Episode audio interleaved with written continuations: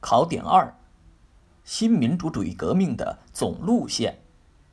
一、新民主主义革命总路线的提出。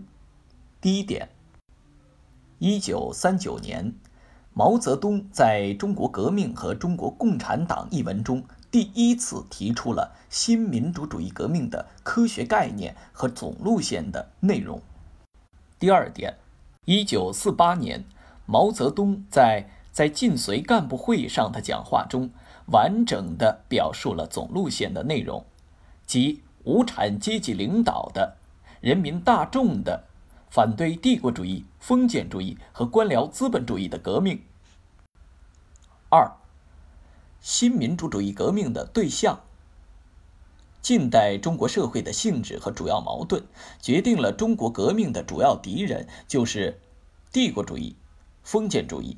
和官僚资本主义，但在不同的历史阶段上，随着中国社会主要矛盾的变化，革命的主要对象也有所不同。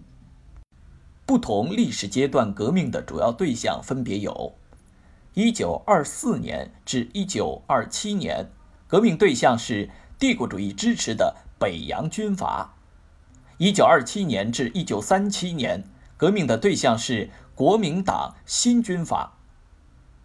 一九三七年至一九四五年，革命的对象是日本帝国主义；一九四六年至一九四九年，革命的对象是美帝国主义支持的蒋介石反动政权。三、新民主主义革命的动力及总路线中的人民大众。革命动力包括工人阶级及最基本的动力。农民阶级及主力军，城市小资产阶级和民族资产阶级。四、新民主主义革命的领导力量。第一点，领导权的重要性。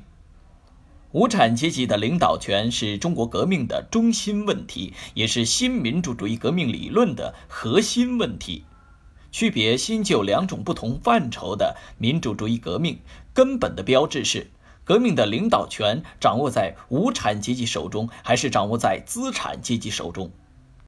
第二点，无产阶级及其政党的领导是由历史和中国无产阶级的特点决定的。无产阶级及其政党的领导是中国革命取得胜利的根本保证。第三点。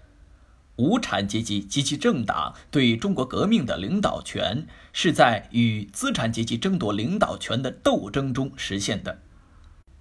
第一，实现领导权的基本条件，即率领被领导者向着共同敌人做坚决的斗争，并取得胜利；或对被领导者给予物质福利，至少不损害其利益。同时，对被领导者给予政治教育，没有这两个条件或两个条件缺一，就不能实现领导。第二，必须建立以工农联盟为基础的广泛的统一战线，这是实现领导权的关键。第三，无产阶级在同资产阶级建立统一战线时，必须坚持独立自主的原则。保持党在思想上、政治上和组织上的独立性，实行又联合又斗争的方针，这是坚持领导权的基本策略。第四，建立一支无产阶级领导的以农民为主体的强大的革命武装，是保证领导权的坚强支柱。第五。加强无产阶级政党的建设是实现领导权的根本保证。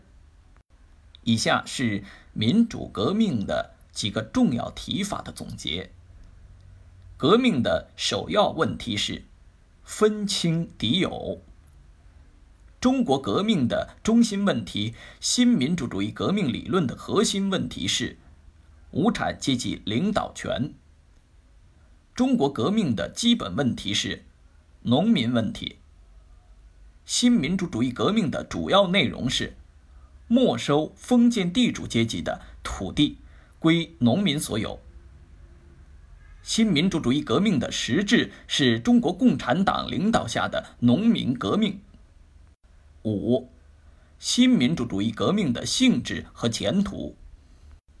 第一点，近代中国半殖民地半封建社会的性质，和中国革命的历史任务及推翻三座大山的统治，决定了中国革命的性质不是无产阶级社会主义革命，而是资产阶级民主主义革命。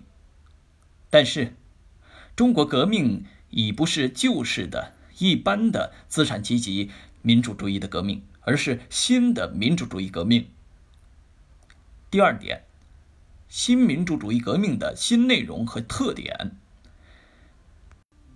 与旧民主主义革命相比，它是世界无产阶级社会主义革命的一部分。革命的领导力量是中国无产阶级及其先锋队。即中国共产党，革命的指导思想是马克思列宁主义，革命的前途是社会主义而不是资本主义。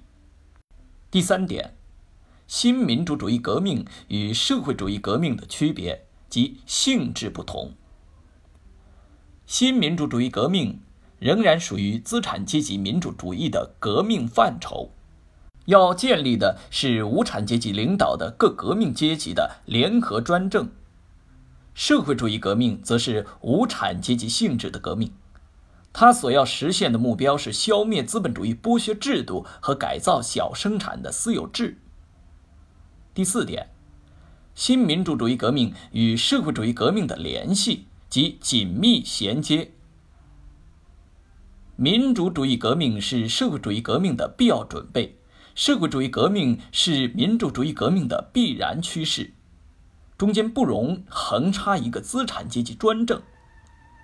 中国革命必须分两步走，第一步是民主主义革命，第二步是社会主义革命。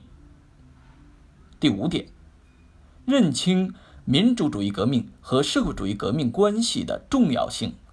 只有认清民主主义革命和社会主义革命的区别。同时又认清两者的联系，才能正确的领导中国革命。拓展与点拨：一、一九四八年完整表述的总路线与一九三九年提出的总路线的不同点在于明确的把官僚资本主义作为革命的对象。二、在党的历史上，左倾教条主义的一次革命论。如无间断革命论的错误在于，只看到了民主革命与社会主义革命的联系，而混淆了民主革命和社会主义革命的区别。在反帝反封建的同时，也反对民族资产阶级，否定了中国革命的阶段性。而右的二次革命论的错误在于，只看到了民主革命和社会主义革命的区别。而没有看到两个革命阶段的联系，放弃了党对民主革命的领导权。三，不要把无间断革命论与马克思主义的不断革命论相混淆。